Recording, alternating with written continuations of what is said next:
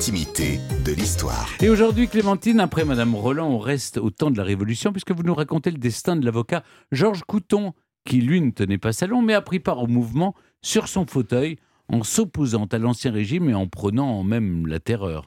Bon, vous avez raison, Stéphane, mais enfin, comme on parle salon aujourd'hui, je m'intéressais d'ailleurs davantage au fauteuil à roulettes de Couton qu'à Couton lui-même, figurez-vous. Donc c'est un, fauteuil à trois roues et c'est un objet qui fait une très forte impression parce que voyez-vous, euh, tout infirme et souffrant que fut Couton, eh bien, il a en effet été l'un des grands pourvoyeurs de la guillotine. Il était très proche de Robespierre et de Saint-Just, avec lesquels il a constitué une sorte de, triumvirat, et c'est lui qui a institué la grande terreur. hein. Alors, on ne sait pas au juste de quoi souffrait Couton. Pourquoi était-il en fauteuil roulant? La légende, là, ça c'est la petite histoire, prétendait qu'il était au lit avec sa maîtresse, et puis euh, ils entendent que le mari euh, s'apprête à revenir. Alors, il se, précipite, passe par la fenêtre, se cache au fond d'un puits, et il aurait passé la nuit dans l'eau froide jusqu'au cou. Et voilà, et par la suite, il s'est retrouvé paralysé. Bon le célèbre docteur Cabanès, à la fin du 19e, a émis, un diagnostic un petit peu plus sûr, celui d'une pachyméningite chronique dorso-lombaire, primitivement localisée aux racines du plexus lombo-sacré. Bon, ce qui, euh, vous l'avouez, nous fait une belle jambe à nous, mais enfin, lui, euh, ça lui a privé des deux siennes. Et les dernières théories en date considèrent que c'est un homme qui, depuis l'enfance, avait dû contracter à la suite d'un coup de froid euh, des rhumatismes articulaires et des rhumatismes qui sont, sont aggravés avec le temps. Alors, quoi qu'il en soit, Couton était privé de l'usage de ses membres inférieurs, mais il avait une activité tout à fait extraordinaire. D'ailleurs, au début de la Révolution, il continuait en fait à marcher un petit peu. Il avait euh, une ou deux béquilles et hum, à chaque fois, il va loger tout près des Tuileries pour avoir un marché à se déplacer le, avec le moins de difficultés possible. Mais bientôt, hélas, ses souffrances s'aggravent et ses jambes lui refusent tout service malgré des bains de boue répétés. Il prenait aussi les eaux, mais tout ça, ça servait à rien du tout. Et donc, il doit se faire porter jusqu'au jour où là, il se présente en fauteuil roulant. Il actionnait lui-même son fauteuil. Au, bout des accoudoirs, il y avait un petit peu comme un moulin à café à l'ancienne, vous voyez. Il y avait une sorte d'engrenage qui transmettait le mouvement aux roues. C'est comme s'il avait eu, du, eu un moulin à café au bout de chaque main. Il le tournait comme ça à toute allure pour pouvoir comme avancer. Des pédales, des pédales manuelles, hein, presque. Très, très juste. C'est très juste. C'était des pédales manuelles. en effet.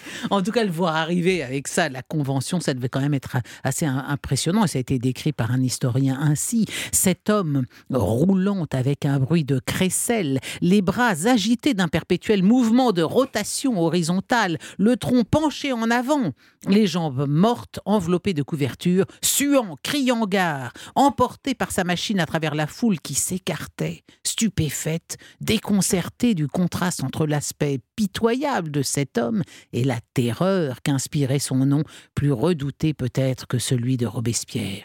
Couton, c'est Couton. En tout cas, il devait avoir une énergie et une ténacité hors du commun pour avoir pu occuper un premier rôle dans une période où on a l'impression que tous les protagonistes importants étaient, particulièrement vivants, extrêmement énergiques, agités. Les, images qu'on a en tête, c'est des tribuns qui se précipitent à la tribune. On est là à grimper, à faire assaut pour pouvoir placer un mot. Comment fait-on pour obtenir et, pour occuper un poste de, de, de premier plan euh, quand on est cloué dans un fauteuil comme l'a fait Couton? Fallait quand même qu'il ait une sacrée personnalité. Bon, sa fin, euh, sa fin euh, le 9 Thermidor, hein, est, tragique parce que ça se passe, tout se passe à l'hôtel de ville, pour lui d'ailleurs, comme pour ses acolytes et Robespierre en particulier. Mais lui, on, l'avait porté sur place, on, le met dans un coin, on le laisse en fait un peu comme un paquet de linge sale, on, le pose sur le palier de l'escalier parce qu'il ne peut pas se mouvoir, donc il, va tomber dégouliné dans les marches, il essaie de ramper, on le retrouve au petit matin dans, une petite cour de l'hôtel de ville, et là, il faisait semblant d'être mort. Il, était tout recroquevillé dans un coin et il, s'est dit, je vais peut-être y, y, échapper. Mais bon, finalement, oh, il a été arrêté. Il est guillotiné le 10 Thermidor Alors à ce moment-là, le mobilier national a réclamé le fauteuil à sa femme parce que euh, la, la chose ayant été examinée, en fait, l'objet venait de Versailles et il avait été utilisé à Versailles par la belle-sœur de Louis XVI, la femme du comte d'Artois. Et oui, c'était son fauteuil. Donc mobilier national, vous êtes prié de le rendre, madame. Mais madame Couton était déjà repartie dans son village d'Orsay, près de Clermont-Ferrand, et on a gardé le fauteuil dans la famille. Et c'est son arrière-petite-fille qui a offert le fauteuil au musée Carnavalet en 1899. Ce qui est étonnant d'ailleurs, c'est que ce fauteuil a son frère jumeau. Donc le jour où vous irez voir au musée Carnavalet le fauteuil du Couton, vous pouvez faire un petit détour et aller au château de Breteuil voir le fauteuil du roi fauteuil Louis XVIII. Euh, Le roi Louis- Podagre. euh, voilà, le roi Podagre, lui, il était dans un, dans, dans un, fa- un fauteuil magnifique, euh, signé du grand ébéniste Jacob Desmalter, recouvert de cuir vert, monté sur trois roues et très large. Voilà, lui-même s'a- s'appelait le roi fauteuil. Il s'était intitulé comme ça, Louis XVIII. Il s- Et Il avait de la une- goutte. oui, il avait, de, la- il avait de la goutte, puis il avait une malformation congénitale des hanches. Enfin, il pouvait plus, plus, plus du tout marcher.